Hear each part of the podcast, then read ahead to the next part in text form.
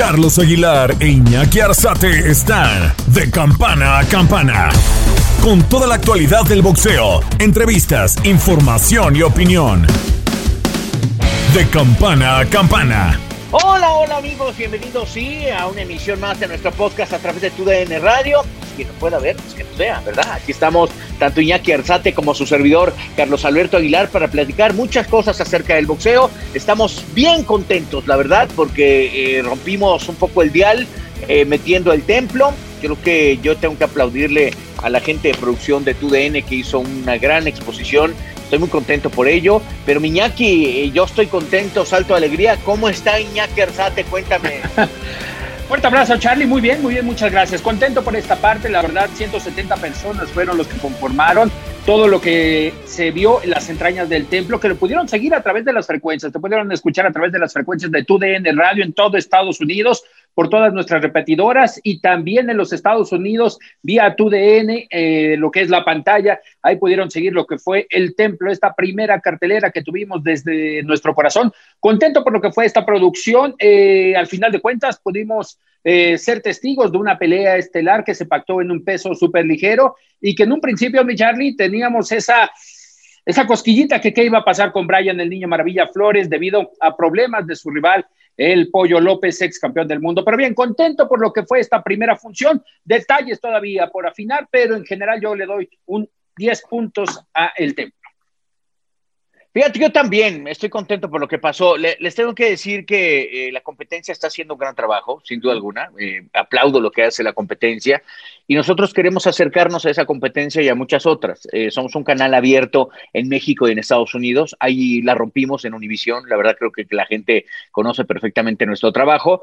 Pero tengo que decir que sí, falta labregar mucho. en el asunto del rating, perdimos, sin duda. aceptamos la derrota como tal pero estamos empezando y eso me parece que eh, la mejor noticia es que eh, no nos borraron del mapa, eh, fue un 4 contra 2, está bien, vamos a seguir trabajando, vamos a seguir luchando. Eh, malo que nos sentáramos y dijéramos, se acaba, no hay nada, no queremos más. No, vamos a seguir trabajando. Yo voy a seguir pujando por mi sueño.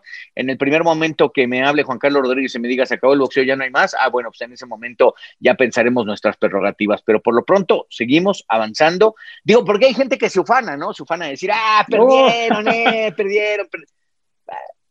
Perdimos, eh, la aceptamos. Ellos ganaron, nosotros perdimos, vamos a seguir luchando por nuestros sueños y, yo creo en mis sueños y en lo que quiero hacer. Bueno, pues pasado mi editorial, que es mía, únicamente mía, limpio a Iñaki Arzate esto porque pues Iñaki pues tendrá su punto de vista, pero yo me quedo con esa parte y, eh, es más, prefiero tener mil fracasos y una sola victoria a, retirarme del campo de batalla. ¿No, Iñaki? Es el primer round, Charlie. Es una pelea de más de 12 rounds. podemos perder el primero pero tocamos la lona y siempre estamos arriba. La verdad, obviamente la competencia todavía se fija en nosotros y en ese aspecto seguimos siendo en esa parte como un referente para ver qué hacemos y también ellos en qué mejorar. Pero nosotros perdimos este primer round, Charlie, de muchos todavía que faltan y que los vamos a ganar. Bueno, pues que así sea, que, en verdad sea. Oye, este, pues hablemos justamente de lo que presentamos en el templo y también tenemos que hablar de Yakinaba porque tuvo una exposición, me parece interesantísima. Eh, me quedo con la pelea entre Brian Flores, el niño maravilla, enfrentando justamente a Jorge Sánchez, el estruendo. Eh, yo no sé por qué apoyan tanto a Jorge Sánchez, me parece que no es un boxeador que tenga la, la capacidad de buscar un título del mundo en mi personal punto de vista. Y del otro lado, Brian Flores, me gustaron muchas cosas, pero hay una que no me gustó. Le pegan un ganchito cortito y se me fue a la lona. Y despertar de eso le costó trabajo evolucionar arriba del cuadrilátero, como que habría un pelón, unos ojotes como los míos, mira, así, y como que no sabía para dónde jalar. Y yo creo que en esa parte eh, tengo que decir que Brian eh, necesita hacer algo más, hacer algo extra abrió, se abrió, se desparpajó. Y cuando el estruendo le metió el ganchito, la verdad me llamó la atención. No quiero decir que el estruendo no esté para ser campeón del mundo. A lo que me, refiero es, tiene mucha pegada, pero no soportó el castigo abajo y de repente se dejó caer a la lona. El, el, el, referee me, encantó lo que hizo, porque le dijo, ¿cómo vas? Te estoy advirtiendo. Cinco, seis, siete, ¿cómo vas? Y se paró en el nueve y, y como que se quejó No, él quería que se la pararan porque estaba verdaderamente lastimado.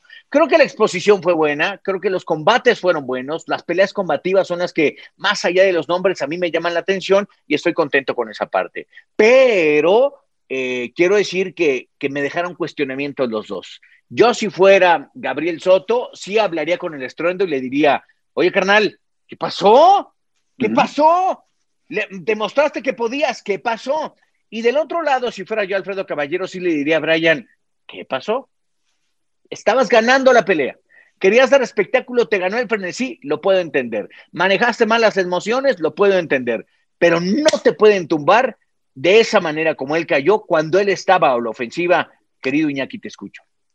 La distracción fue una distracción exactamente por parte de Brian Flores y que lo recalcaba posterior al combate. Fue un momento donde él pensó que podía ya ir eh, con todo hacia Jorge Lestruendo Sánchez y fueron aspectos por afinar, que son aspectos por afinar, Charlie, en lo que es la defensiva de Brian Flores.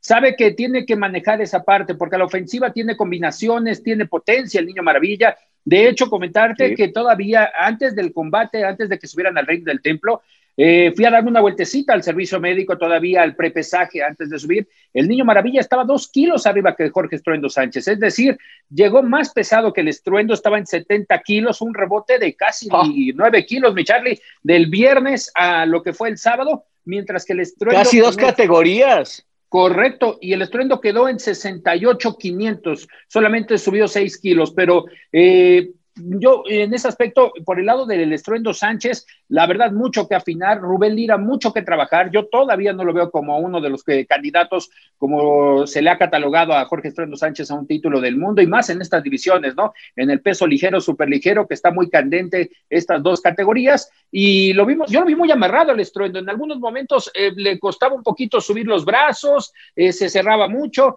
Y sí, justamente fue en ese momento cuando lo conecta a Brian, el niño Maravilla Flores, que obviamente lo estaremos escuchando más adelante y también palabras de Alfredo Caballero, Santa regañiza mi Charlie, que se llevó por parte del entrenador de Hermosillo Sonora. Sí, atención con eso. Yo la, verdad también sabes que creo. Eh, yo quiero confiar que nuestro promotor va a despertar en algún momento y va a generar otro tipo de, de, combates y, otra, y otro tipo de opciones. Creo que también muchos de los nombres que él tiene es un comentario que dénmelo a mí, reitero otra vez, es editorial mía, pero que tienen, están ciertamente quemados, es decir, no, nos han dado más. El estruendo, lo vimos claramente, ¿no? No nos va a dar más. El pollo, López, el pollo, necesita mandarlo al cadalso, apuntarle con la espada de Damocles y cortarle los guantes, caramba. Ya no puede el pollo. Es eso de que generó una papeleta eh, apócrifa como examen médico y lo presentó en la comisión, me parece que tendremos que tener un pronunciamiento por parte de Promociones del Pueblo, porque si es su eh, promoción, tendrán que decir, sí falló, sí esto, sí el otro, no han dicho nada, callaron como momias, ¿no? y eso me parece que si nosotros estamos dando la cara por nuestra promotora, tendrían que decir algo, porque estamos eh, como una, en una sociedad donde los dos tenemos que trabajar al mismo tiempo por, por el boxeo que estamos haciendo. Ese es el segundo punto. Y tercer punto, me parece que este tipo de combinaciones nos van a llevar a poco eh, y necesitamos eh, picarle las costillas un poquito a nuestros promotores para que tengan un, tantito más de, opciones. Eh, el caso del PIBI, ya platicaremos en la parte final de nuestro programa de lo que tendremos justamente este fin de semana, pero bueno, reiterando un poco esto, Brian Flores, lo que me gustó, se lo aplaudo, la verdad, tuvo esa capacidad de reacción, de levantarse, allá de la reganiza, yo creo que lo conoce perfectamente Alfredo Caballero. ¿Te acuerdas que nos fuimos a dar una vuelta a Jiquipilco? Y ahí estaba justamente Brian Flores. Y ahí lo vimos trabajar, y ahí vimos que, hizo lo que tenía que hacer. Cuando tú tienes ese soporte en, la capacidad física, eh, va a revolucionar tu cerebro, tu, cerebro porque vas a oxigenarlo. Y creo que es lo que le pasa a él. Oxigena, pela los ojotes, se da color y sobrevive a un muy buen episodio ahí es donde te digo que el estruendo me parece que tiene eh, pocas plumas para gallina, porque en ese momento te le vas con todo a Brian, faltaba poco más de 30 cierto, segundos. Es cierto. Y lo dejó vivir, Iñaki, lo dejó vivir, ahí te le vas con todo, lo machacas más si tienes la pegada, y la verdad es que Brian sobrevivió bien, y eso se lo aplaudo a Brian Flores. espérate, eh, te, voy a, te voy a dar una, una exclusiva, mi querido Charlie, el monje aquí de Campana a Campana. Fíjate que eh, nos enterábamos por parte de la esquina de Brian Flores que antes de que eh, Miguel Alacrán Berchel cayera por, eh, por el COVID-19, no lo noqueó, pero sí lo dejó en malas condiciones. ¿Y quién fue? Brian el Niño Maravilla Flores. Fíjate que nos comentaban en esa parte uno de, uno de los detalles que se llegan solamente a quedar a veces en el gimnasio, que Brian puso en malas condiciones a Miguel la, la Gran Berchelt. Entonces, tiene la capacidad, tiene la calidad, Obviamente hay que afinar esos, esos aspectos por parte del Niño Maravilla y lo que ha señalado, cuidarse mucho de esos ataques y que Jorge Estreno Sánchez, eh, estoy contigo, lo dejó vivir porque lo pudo mandar otra vez a la lona. Estaba, no estaba en malas condiciones, pero sí estaba tocado el Niño Maravilla. Sí, estaba tocadón, estaba tocadón. Eh, creo que él en la entrevista que se le hace en la parte final de la transmisión declara y dice, me tengo que ir a ligero, súper ligero, estoy arriesgando demasiado. Es un hombre alto para la categoría de los ligeros. Eh, eh, los ligeros tienen a Teófimo, está ahí por supuesto Basili, hay nombres Intergerbonta, ya se están apareciendo por ahí. Ojalá, claro, creo que Luke Campbell y, Ryan García, creo que está interesantísimo si él se va a meter en esa zona, está lejos de llegar todavía a esos planos, pero si sigue trabajando, creo que, que puede, se puede convertir en un hombre importante para pensar que puede hacer algo. No quiero agarrar y sacar la tambor y decir, el niño maravilla trae, no, no, no, no, eh, la verdad que no. Eh, atención, el estruendo fue una buena prueba, le ponemos palomita, pero faltan todavía muchas más para pensar que puede estar ahí. La garantía que tengo es que tiene un gran entrenador como es Alfredo Caballero, que lo puede hacer crecer y lo puede trabajar y lo conoce perfecto a este chico de, Ciudad Juárez. Al final, fíjate que me alcanzó la mamá saliendo justamente de las instalaciones de TUDN, ahí estaba la mamá y me, agradeció mucho y platicamos un ratito eh, y lo cuidan mucho, eh, tan lo cuidan que llegaron con una camioneta blindada. Dije, ah, canijo, está bien. Eh, ya, ya, ni, ya ni tú, Iñaki, ¿no? No, por favor, no, no, no, no. Cada quien. Yo llegué en mi navecita, ya sabes, esas de que traigo tres llantas nada más, imagínate. Pero bueno, en fin. Eh, bueno, sigamos con el tema. Este, aplausos entonces para el esfuerzo del templo, esperando sigamos con mucho power para adelante. ¿Te parece, Iñaki? Tú estuviste cerca de ellos, platicaste con los protagonistas de la función del templo. ¿Los escuchamos? ¿Te parece? Alfredo Caballero, ¿cómo analizas esta pelea de Brian Flores desde la esquina? Pues eh, fíjate que fue una pelea buena, una pelea de aprendizaje, le tocó un joven muy fuerte también, igual que él, de este, pues ahí se vio, ¿no? Ambos se tumbaron y, eso es lo, que te va dejando experiencia, ¿no? Desde el principio yo le dije que con el empuje él estaba ganando, pero pues eh, como te digo, pues vamos aprendiendo poco a poco, le falta un poco madurar, ¿no? En esa maduración, ¿qué es lo que le falta en el, ojo clínico del entrenador? Eh, yo creo que un poquito más de confianza en él, porque deja de tirar golpes cuando no debe de parar y y cositas de que se tenga más confianza porque eh, él al principio pensó que sí iba a la decisión, yo le dije que no, él es un, blanco, un blanco fuerte, le digo, tú eres poco de los blancos, así que, que los golpes te rebotan y entonces yo creo que eso es lo que, lo que él le ocupa ¿no? ahorita. Después de esta pelea, Alfredo, adicional de este análisis, ¿qué quieres trabajar especialmente con Brian? Tienes a campeones mundiales, me imagino que obviamente con Brian aspiras a convertirlo en campeón mundial. Sí, claro que sí. Yo, yo quisiera que me diera eh, la oportunidad de hacer otras peleas de así, pelitas parejas, así como la que estuvo ahora, eh, que se fuera a recorrer un poquito más de round y que supiera definir el combate, cuando sepa cuando lastimó y todo eso. Yo creo que en unas cuatro o cinco peleas más, eh, yo creo que ya va a estar un poco más listo, ¿no? Hablando de Alfredo Caballero, ¿qué es lo que viene para, para lo que resta del año y si hay algún pendiente más adelante? Pues gracias a Dios tengo unas peleas de muchachos de, de ocho rounds y eh, este diciembre son como dos fechas que tengo y pues estamos esperando en, febrero para Yamilén Mercado, en la primera semana, y que nos den fecha para Gallo Estrada y para Berchel, ¿no? que yo creo que también van para febrero o marzo. Mario Abraham nos comentaba que mayo más o menos estaría Berchel ya en óptimas condiciones después del COVID que viene recuperándose. Pues sí, yo, yo bueno, eh, si nos dan más tiempo, que, mucho que mejor, ¿no? Y, eso pues es trabajo de don Mario. Yo sé que eh, el COVID eh, lo, vimos con Juan Francisco Estrada, que, que sí resintió un poco el, cansancio también en el, cuadrilátero por lo mismo, porque él pasó esa enfermedad y no queremos que nos pase eso con Berchel y Oscar Valdez, que es una gran pelea. ¿Cómo la ves? Ya poca de distancia. Del otro lado también la esquina reclamó un poquito, porque ¿cómo no se cuida el campeón? No, es que no claro que nos cuidamos, pero eh, lo que pasa es que esto es esto es algo que no se puede contener. Yo creo que por más que te cuides, no sabes cuándo lo vas a, a, coger, a, tomar, y, pero, pero igual a todo santo le llega su festecita. Yo creo que poco a poco va, va, va, se va acercando esa pelea. Oye, ya para finalizar, hablabas del boxeo femenil, Yamilet Mercado. ¿Aceptas el reto de Mariana en dado caso, de Mariana Juárez, a pesar de que perdió con Julián la Cobrita Luna? ¿Hay posibilidad de que enfrente a Yamilet? Pues eh, no han dicho los promotores, pero sí también me gustaría. eh. Mariana, pues ya ves que dice que ella no perdió por cuestiones que ella dice, ¿no? Pero, pero también Mariana es una, una peleadora experimentada. Tal vez venga más, más preparada en esa pelea con, si se hace con Yamilé Mercado y, y sería de gran eh, aprendizaje también para Yamilé porque es una mujer, una, una joven campeona de 22 años. Estás de campana a campana. Brian, el análisis de la pelea, ¿cómo te sientes? Estás sonriente, obviamente, la victoria, pero ¿qué análisis fue? Porque fue un- por momentos fue una pelea aguerrida, cerrada. Pues la verdad me faltó mucho, ¿no? Alfredo me regañó bastante porque me quedé parado y fue donde me agarraron. Pude haber lucido mucho mejor, pude haber ganado este, sin complicaciones, la verdad. Pero me quedé parado, la regué y pagué ¿no? el precio, ¿no? Quedarme parado y... Pero pues estoy contento por el resultado de la pelea para toda la gente que, que esperó en Ciudad Juárez, especialmente en la colonia de los alcaldes y mis hijos que están allá. Brian, ¿a qué se debió que estuviste parado? Lo que dices, por momentos aplomado en lo que es esta lona del templo. Me sentía muy fuerte, muy fuerte, demasiado fuerte, a pesar de la diferencia de peso que no estamos en las mismas condiciones, pero me sentía muy fuerte. Y, y lo estaba esperando porque yo sabía que cuando lo agarrara se iba a caer, pero me agarró él a mí y pues me fui a la lona, pero sí, la verdad fue, fue no sé, este, parte de- de- del nervio también, que me, me sentía tan demasiado fuerte que no me hacía nada en sus golpes, pero me agarró bien, entonces totalmente mi culpa. Justamente la pegada, bueno, el peso, obviamente la pegada más fuerte. ¿Cómo, cómo sientes esa parte? Eh, no, no hizo mella, por lo que entendemos, saliste limpio, ¿eh? Sí, no, este, realmente, pues hizo, no, no hizo mucho, aunque pues me tumbó, no, no, me agarró bien, la verdad. Y un, un golpe, aunque no peguen, un golpe donde es, te, te acaba, te tumba. Pero gracias a Dios por la, la- la preparación y todo el tiempo que estuve concentrado, pues valió la pena, ¿no? ¿Se puede conocer qué es lo que te dice Caballero? Especialmente fueron muy más regaños que, que otra cosa, pero ¿qué se dijeron en esos minutos de descanso?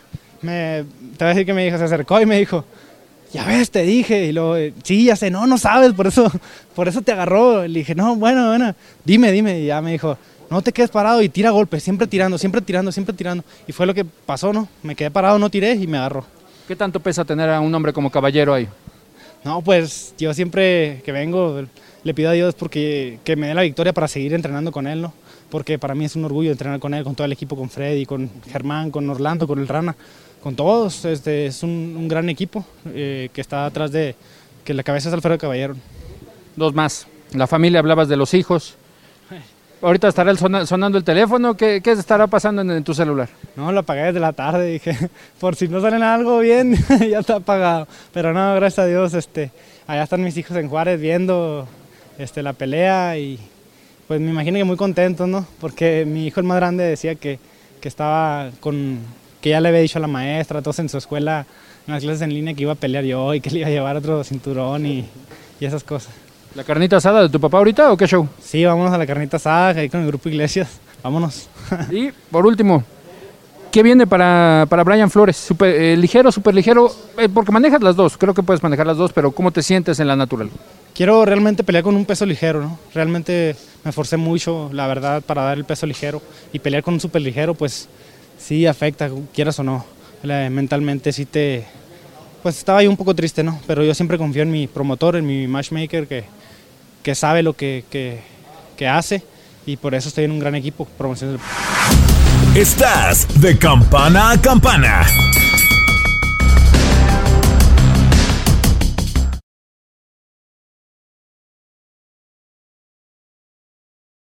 ¿Qué tal mi gente? Te saluda Emanuel González de Mark Wahlberg Auto Group. Somos la agencia más grande de Chevrolet y GMC de todo Columbus, donde encuentras los carros y camionetas nuevos, cero millas al mejor precio. También contamos con más de 800 carros usados de todas las marcas en inventario. Te podemos aprobar con número ITIN y aceptamos identificación o pasaporte de tu país. En Mark Wahlberg te esperamos con los brazos abiertos. Visítanos hoy mismo, 3900 West Broad Street, al oeste de la ciudad, a un lado del casino. Te atendemos completamente en español. Márcanos ya, 833-699-0792.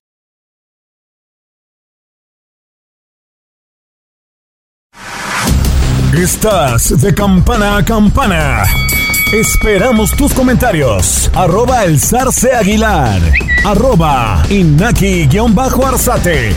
Y en arroba tu DN radio. Jackie Nava. ¿Qué le vio a Jackie Nava, mi querido Iñaki? La vi contra una exponente que en algunos momentos eh, solamente le complicó en, en, algunas oportunidades, pero le vi todavía velocidad, calidad de boxeo, hambre de triunfo a Jackie Nava. Ya son 20 años en el profesionalismo, Charlie, y en esta etapa de la vida, donde ya piensas más a veces en el retiro por las, eh, porque en algunas oportunidades las inspiraciones que tenías por delante a esta etapa de la vida se empiezan a esfumar. En el caso de Jackie Nava, en el 2020 ella lo había entablado como el último año en el boxeo, especialmente si se podía dar una trilogía con Mariana La Barbie Juárez, pero yo la vi bien inspiradora todavía, con esa calidad de boxeo que, pudo sobresalir, que sí, la pegada de Corona eh, llamó la atención en algunos instantes, eh, señaló Jackie que le dolió hasta la cabeza, porque sí era muy potente la pegada de su rival, pero en esta oportunidad creo que Jackie tiene todavía un año más, yo lo catalogaría así, mi Charlie, para seguir en el boxeo. Obviamente los planes han cambiado, los objetivos también se han movido. En el caso de Mariana Juárez, creo que ya quedará en el pasado. Ahora tiene a dos, dos exponentes, tanto Yamilet Mercado, que lo ve muy arriesgado todavía porque ella se siente en el peso gallo muy natural, pero en el caso de Julián Cobrita Luna, es uno de los retos que le gustaría para 2021, siempre y cuando Charlie, creo que ahí la verdad, un tache, uno de los taches que se gana el Consejo Mundial de Boxeo, es que la quiere meter en una eliminatoria para ver si puede enfrentar a Julián Cobrita Luna. Creo que la calidad de Jackie Nava y la trayectoria es más que suficiente para darle esa ocasión de enfrentar a la actual campeona de peso gallo. Mira, son de las cosas que a veces el Consejo Mundial de Boxeo no me, no me gusta absolutamente nada. Eh, ¿Qué más quieren ver de Jackie Nava? ¿Qué más Correcto. quieren ver que muestre Jackie Nava? O sea, la verdad es una de las chicas empoderada, trabajadora, le mete al 100% al gimnasio, uh -huh. está ahí dándole, es un ejemplo para la juventud. Yo digo que se equivocó al meterse a la política, sin duda que se equivocó ahí y lo sabe Jackie y sabe que fue manejada y manipulada. Eh, creo que, creo que eh, es, esa, esa, ese tipo de condiciones a mí no me gustó ver en, en ese proceso de Jackie Nava porque quedan expuestos, quedan expuestos los deportistas después de tener un, un gran ejemplo boxístico y deportivo, quedan expuestos cuando no hay experiencia, cuando son manipuladas, cuando se convierten únicamente en el manejo de masas y demás. En fin, yo no me gusta la política, odio a los políticos. Bueno, yo no a nadie, pero no, la neta no, pero veo a los políticos y se me, como hacen los gatos y los perros que se les hincha el lomo, así, así me pongo yo. Pero bueno, ¿qué me gustó de Jackie? Manejó perfecto contra Marisol Corona, que es una mujer con pegada. Creo que de aquí en adelante todas las mujeres que enfrente Jackie Nava van a tener más pegada que ella. Pero el traslado de piernas que tiene Jackie, el manejo del jab, la forma en cómo maneja el jab, entra con golpe, da pasito para atrás, la cacha de Oper.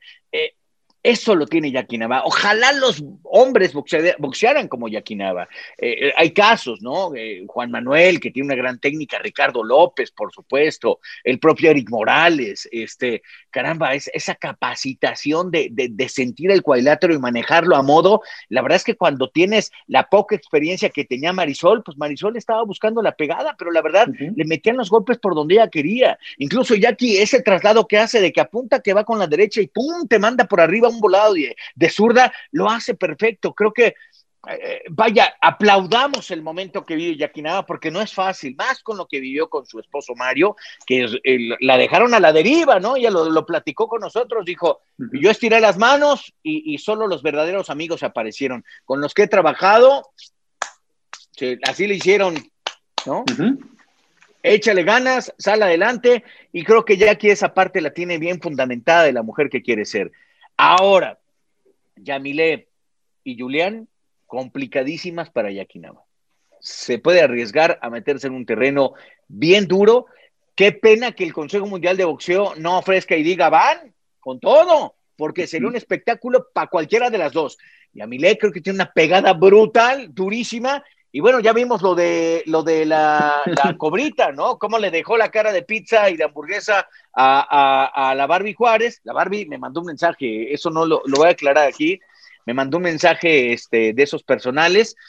Eh, ahí lo voy a dejar. Agarré, lo observé, no quise hacer réplica, no quise dejar nada más. Yo creo que la Barbie está viviendo un proceso bien complicado. Y se fue a la política, pero bueno, en fin, este, yo creo que el camino de Barbie ha terminado, el camino de Jackie empieza a apuntalar a que yo sé que Jackie quiere retirarse bien, creo que quiere irse bien. Y si está apuntando hacia la búsqueda con Yamile o con la cobrita, Viene un momento donde ella sabe que tiene que poner en perspectiva su carrera y entregarlo absolutamente todo. No está nada fácil, no va a ser fácil. Las dos chicas pegan fuerte. Creo que Yamile más que la cobrita. Va a estar interesante, Iñaki. yo quisiera que ya le, dieran el espacio perfecto. ¿Cuál eliminatoria directo? Va, Jackie, tómala, con todo. Correcto, correcto, Charlie, porque exactamente ya la trayectoria y más, eh, yo creo que si en dado caso para este aspecto, para el Consejo Mundial de Boxeo, necesita un mérito más, creo que lo tiene Jackie desde hace muchos años, que fue, si, si recuerdo, ahorita se me fue el dato, fue la primera campeona del mundo del Consejo Mundial de Boxeo. Creo que con eso es más que suficiente, tiene ese mérito más que deportivo para poder tener esa oportunidad de enfrentar a cualquiera de las dos, aunque yo le veo con más posibilidades, tomando en cuenta todos los riesgos, contra Julián La Cobrita Luna. Irse, al, irse al ¿Por qué, ¿por qué será, ¿Por qué será así el consejo, Iñaki? ¿Por qué cuando es con Canelo, con Canelo hasta caravana le hacen? Canelo. Boxador franquicia, claro. Claro, y allá Nava sí que la tratan. ¿Por qué? ¿Hay, ¿Hay, machismo dentro del Consejo Mundial de Boxeo? ¿Qué está pasando? No, entiendo, ¿eh? es, una, es, una, es, una gran exponente y que le diga, no, no, eliminatoria para Jackie Nava. O, será que Fernando Beltrán y Mauricio Lamán no, no, no, no, o, o, yo me, exalto mucho, como dice Mauricio. o yo, yo, Mauricio que ya, ya me exalto. Mira, Mauricio, cómo me exalto. Mira, mira, mira, me exalto mucho. Pero bueno, en fin. Yo la verdad creo que me voy con la segunda, mi querido, mi querido Carlos. Yo creo que lamentablemente en ese aspecto Jackie Nava no ha tenido el apoyo suficiente por parte de su promotora. Nos los ha comentado, promesas que se quedaron en el escritorio. Puede ser esa, esa presentación de los Estados Unidos que tanto se lo vendieron, que tanto le ilusionaron y que quedó solamente en la ilusión en las nubes para Jackie Nava. Al día de hoy yo no la veo, lamentablemente, mediante la mano de Fernando Beltrán, que está incursionando en los Estados Unidos. Y obviamente con el Consejo Mundial de Boxeo se ha dado de un tiempo para acá, Charlie. Yo creo que desde que se coronó Miguel Alacrán Berchel, campeón del CMB en el peso superpluma, se retomó una relación que había estado mm, más o menos fracturada entre el CMB y Sanfer, y a partir de ahí se vinieron dando ya relaciones ya mucho más unidas, ¿eh? Pero yo creo que aquí viene a afectar al boxeador. Los ves en, redes sociales que, digo, nada más le falta este bailar una pieza de chachacha juntos, porque se, ay, el consejo, ay, Sanfer promoción, digo, pasa, ¿no? No lo sé. Bueno, bueno, ahora, lo, lo, lo mismo vi ahora que fue la boda de la hija de Pepe Gómez, ¿no? Ahí estaban todos.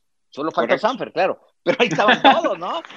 Ahí estaban todos, estaba este, y bailando y sin sana distancia y sin tapabocas. Bueno, es, es Cancún, Charlie, está el semáforo amarillo. Es cierto, es cierto. Oye, bien por Jackie Nava, entonces, le mandamos un abrazo. Bien, eh, la verdad es que eh, puede, puede ser que ahí pierda un poquito mi objetividad. Pero cuando veo lo que hace Jackie, la verdad es que yo agarro y digo, ah, le he criticado algunas cosas, eh, le he criticado también que, a veces cuando siente la pegada pierde su capacidad ofensiva, ¿no? En fin, este, eh, cambiemos de tema. Saúl Canelo Álvarez, todo el mundo estamos ya esperando el 19 de, diciembre. Todo indica que será el Alamo Dome en San Antonio, lo cual suena interesantísimo. Eh, veo algunas opiniones de la gente que quiero retomar contigo, Iñaki. Por ejemplo, eh, dice, dice un señor llamado Ackerman, veo que la mayoría odia al Canelo, no soy fan, pero ¿por qué tanto odio? Hasta los gringos apoyan a los mexicanos, hasta los gringos que son bien culés, ¿verdad? Desde hace años atrás, eh, incluso ellos saben que la mitad de la raza mexicana odia al Canelo. No, yo no creo que exista un odio como tal, yo creo que él está, él está, fíjate, eh, ahí te va un poco lo, lo, que a mí sí me gusta de Saúl Canelo Álvarez, que me gustan muchas cosas y otras no, pero de las que me gustan y quiero exponer aquí, es que él, el cambio que hace de su promotora y de Oscar de la Hoya y de Dazón y todo eso, es porque él sabe que necesita que la gente quiere verlo con alguien de calidad y peso.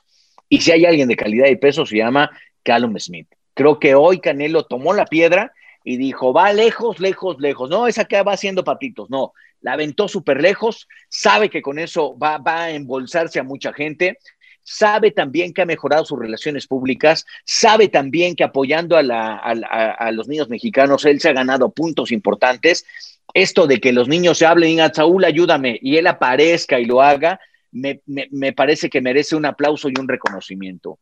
Yo en lo personal los critico deportivamente hablando, no me han perdonado, no, no, no se han dado el, espacio no me importa, yo no quiero ser amigo de Canelo, yo lo que quiero es hablar de boxeo y criticar lo que veo y lo que no veo. Si algo le aplaudo ahora a Canelo es que quiere esa transformación y lo está consiguiendo. Y otro punto muy importante, su nivel de boxeo está en el mejor de los niveles, por eso es considerado el mejor libra por libra del mundo.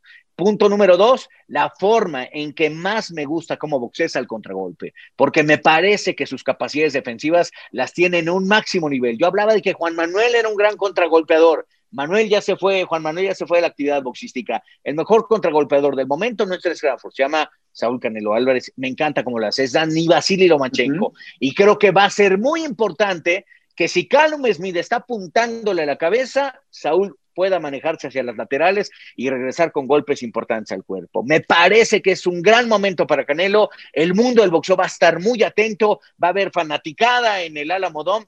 Ay, me estoy saboreando la pelea, Iñaki. ¿Qué tan arriesgado es Charlie que parte de este tipo de boxeo que tendrá que enfrentar entre Calum Smith eh, será casi en el terreno corto? La larga distancia, la altura que tiene Calum Smith, que son 18 centímetros de diferencia con Canelo, eso lo pone en, eh, literal en una línea muy delgada de peligro para el Canelo Álvarez. Y tomando en cuenta uno de muy. muy, muy delgada, Charlie, tomando en cuenta uno de los puntos que acabas de señalar, el primero, acercarse a la gente. Saúl es lo que quería. Lamentablemente yo lo puedo catalogar de esa manera, Charlie, desde el 2010 que se fue con Golden Boy a Estados Unidos, Canelo se perdió de la afición mexicana. Muy poco lo se le pudo apreciar a Canelo con la afición mexicana. Algo que a él le gusta, esa convivencia con la afición. En los Estados Unidos se abría mediante dinámicas con Golden Boy, pero siempre Oscar de la, de la Hoya lo tuvo para mí, parece la perspectiva, en un, en un nicho diferente, es decir, siempre encerrado, con muy pocas dinámicas pero, con la gente. Pero ¿eh? te, voy a, te voy a matar esa, Iñaki, fíjate que yo respeto mucho tu punto de vista, pero por ejemplo, eh, ¿y Paquiao? ¿También? Es decir, ¿por qué Paquiao se metió en el corazón de todos viviendo en Filipinas y en Los Ángeles? Yo creo que sí, mucho, mucho tiene que ver la percepción que tiene la gente de, uno. Y eso creo que hoy Canelo está rompiendo con eso, porque es un, campeón más cercano. Un campeón que levanta la bocina y dice, hagamos esto. Un campeón que dice, contéstale a esta niña. Un campeón que dice, apoyo a las mujeres. Un campeón que dice, apoyo a los niños. Un campeón que dice, estoy aquí para apoyar a los del temblor. Estoy aquí para apoyar a los niños con cáncer. Estoy Eso me parece que antes no lo hacía y ahora lo hace. Y, eso empieza a meterse en el corazón de la gente. Y yo creo que también uno de los ejemplos, Charlie, con el cual se está acercando la gente, que lo pudo hacer de otra manera, ¿eh? La verdad lo pudo hacer de otra manera, fue el anuncio de su pelea. ¿Cómo se va directamente? Tiene ya el conocimiento de que esto es fundamental en la vida. las redes sociales, ¿y qué hizo? Lo, lo, anunció mediante su cuenta de Instagram, donde llegó casi a 31 mil espectadores, mi Charlie, eh, teniendo ese acercamiento con la gente, algo que obviamente en algunas oportunidades siempre se quedaba en una conferencia de prensa, eh, pelea Canelo, punto, gracias. Eh, ese acercamiento yo creo que lo busca mucho, ¿eh? O nos pasaba que nos decían, ya te enterabas y lo ibas a dar. No, no, no, no, no, por favor, no, porque lo quiere dar. Es cierto. Lo quiere dar. Oye, pero. No, no, no, no, no, no, no, no, no, no, no, no, no, no, no, no, Así, así. En fin, bueno, creo que Canelo lo está haciendo bien. Creo que me gusta lo que, la, la propuesta que trae. Creo que ellos también están pensando en grande creo que va a pasar un fenómeno como el de Floyd, el de Oscar de la Hoya, el de Pacquiao, van a empezar a hacer su promotora, qué bueno, van a pensar en Guadalajara, van a pensar en muchos lados donde ellos tienen repartidas ciertas de sus, de sus este, raíces boxísticas. Eso en verdad creo que va a abrir el panorama del boxeo. El nombre de Canelo está internacionalmente súper aceptado. Me gustó que en una semana donde Checo Pérez, eh, eh y también Ortiz eh, consiguieran títulos importantes en el golf y, en, en el automovilismo, Canelo se hiciera presente y dijera, felicidad, eso no lo vencen los futbolistas y que lo tenga el liderato de Canelo decir apoyo, los abrazo, hermanos mexicanos, vamos con todo. Qué súper chingón, la verdad. Yo no digo muchas malas palabras, ahora se me escapó, perdonen, pero bueno. Daniel Santos dice, ¿qué posibilidades reales tiene Canelo de vencer a Callum? ¿Qué tipo de pelea debe hacer el mexicano? La altura, mayor alcance, el inglés será un factor en contra. Sí, yo creo que es un factor en contra y al mismo tiempo algo que le favorece a Canelo. Canelo y Chávez tienen una particularidad importantísima. Chávez, papá, saben acomodarse con boxeadores altos.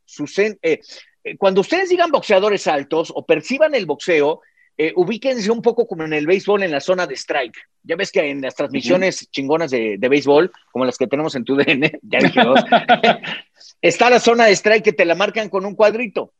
Así es un poquito el asunto del ataque al cuerpo a un boxeador. La zona de strike para Canelo es mucho más grande y entonces sabe trabajarla perfectamente bien, lo mismo que Julio César Chávez. Se hacen pequeñitos y regresaban con golpes en zonas blandas. Creo que eso va a ser importantísimo. ¿Cómo le ganó Canelo a Leon Smith? En las zonas blandas. Ahí se lo acabó. Creo que los hermanos tienen facultades parecidas, ¿no? Hay otra por aquí. Eh, Joan Borroto, Calum Smith lo veo al mismo nivel de Kovalev entonces. No, yo creo que es mm, mejor. No, para nada, ¿eh? Yo creo que es mejor, yo creo que es mejor. Eh, después de estar casi un año sin pelear, no, em, no empezará por un rival de mayor potencial. Pues, ¿cómo? los dos, es uno ¿eh? de los, los dos son de muy buena. Es un tirote, la verdad es que este no, no tiene argumentos aquí. Y tomando en cuenta, perdón, Domínguez. Sí, sí, sí, dime. Que también, que también Calum tiene un año sin pelear, ¿eh? No vayan a decir que, ay, que tiene 20, que tiene. Oye, no, no, no. Están en las mismas condiciones. Totalmente. Iñaki, pero también tenemos que darle un poco de importancia a la pandemia. Claro. ¿Quién puede estar al, ¿quién puede estar al 100%? Ni el fútbol, ni el béisbol, ni el americano. Es pandemia, señores.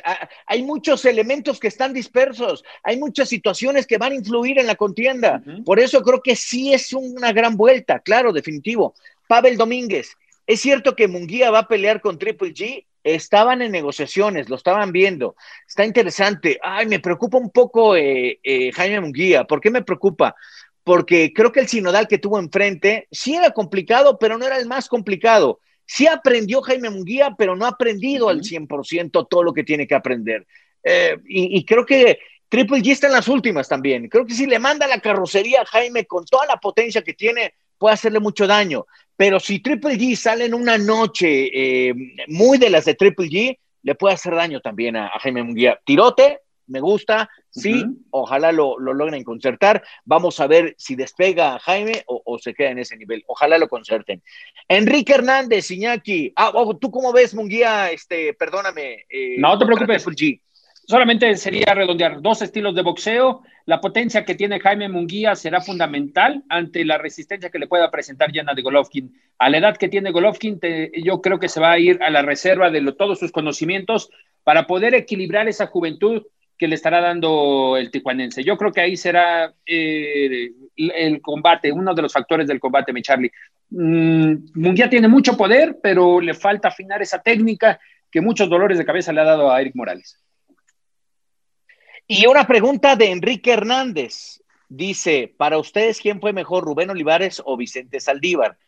Yo los vi por video.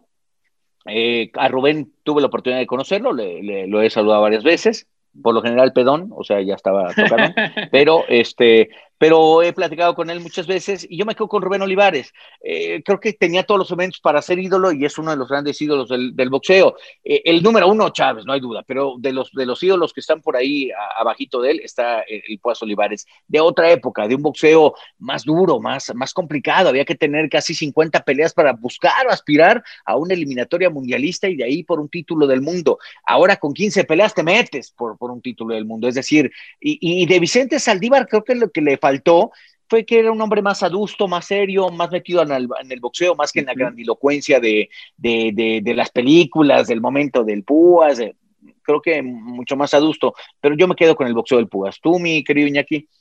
Por todo lo que generó Rubén Púas Olivares, se metió en la fanaticada, se metió con los aficionados en el corazón, por el estilo de boxeo, siempre aguerrido, eh, arriesgando, arriesgando. Caso contrario para Vicente Saldívar, muy técnico, siempre reservado, me quedo con esa parte, Charlie, reservado, eh, ah, teniendo conocimiento de que sus cualidades lo iban, a lo iban a destacar arriba del ring, pero por la técnica me quedo con Vicente Saldívar, el zurdito de oro, esos zurdos que se vuelven complicados arriba del ring, y más con una técnica, Charlie, que en, unas, en ocasiones se vuelven indescifrables. Yo me quedo con el Púas Olivares, por lo que llegó a ser, por lo que llegó a magnificar en este aspecto para el boxeo mexicano. Entonces, eh, ya no te entendí, ¿con Saldívar o con el Púas? No, con el Púas, con el Púas, me quedo con el Púas. Porque eh, primero estábamos para acá y después para acá. Y, bueno, ya. no, Púas, Púas, Púas, Púas Saldívar. Estás de campana a campana.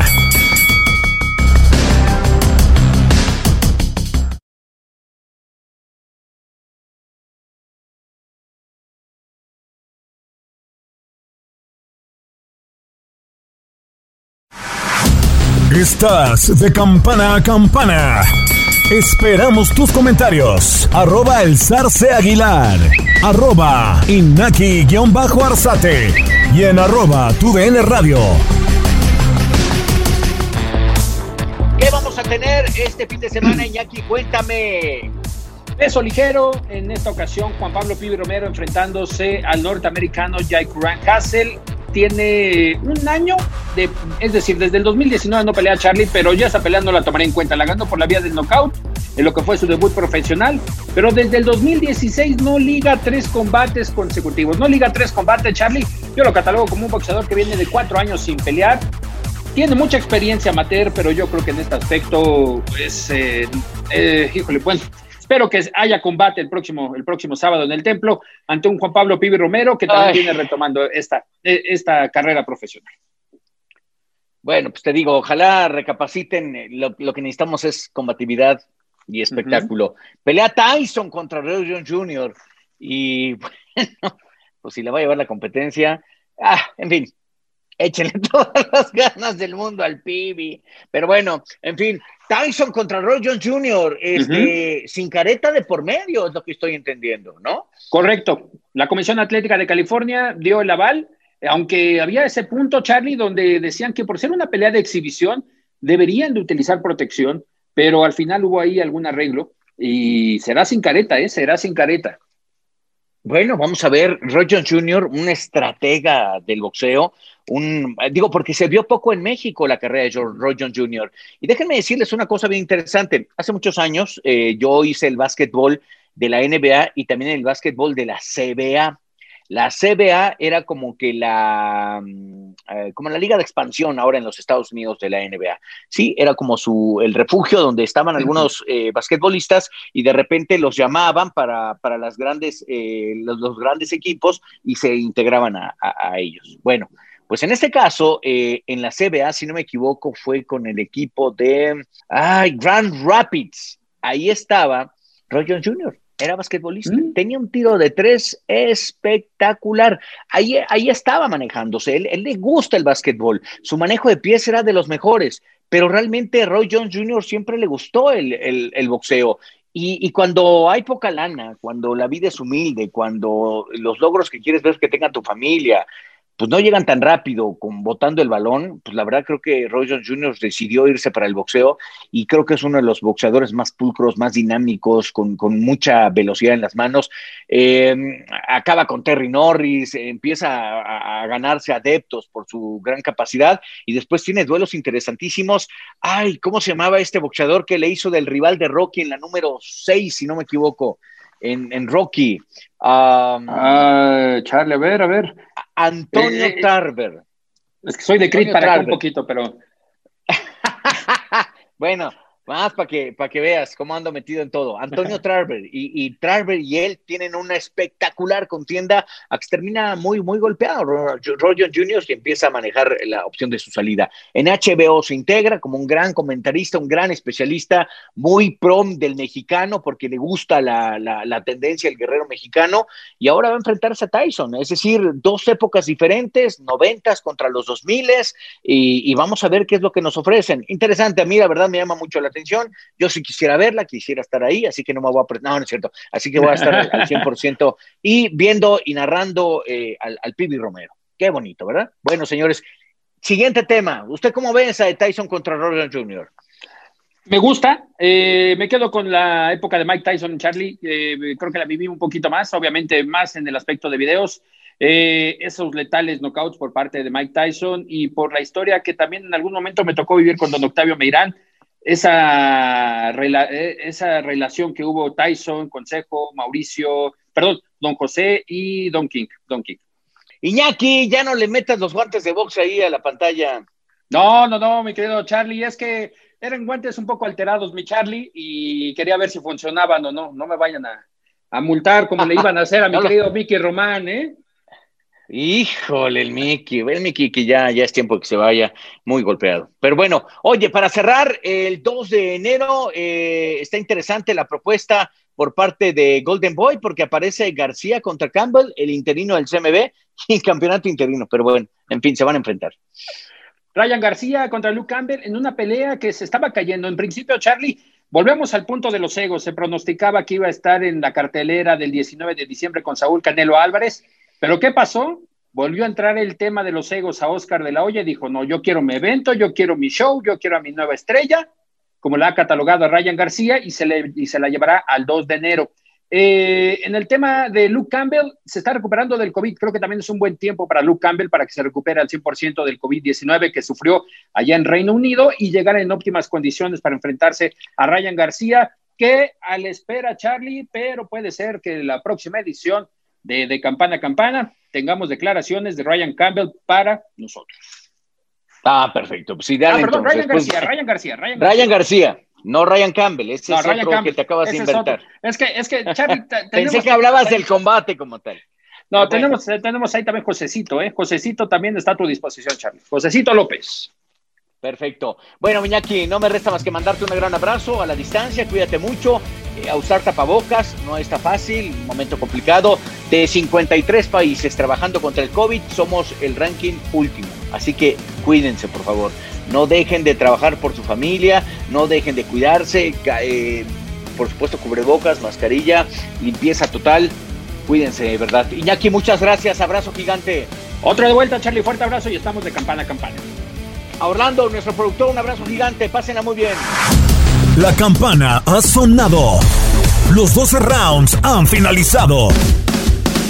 De campana a campana, con toda la actualidad del boxeo, entrevistas, información y opinión. Carlos Aguilar e Iñaki Arzate regresarán en el siguiente episodio.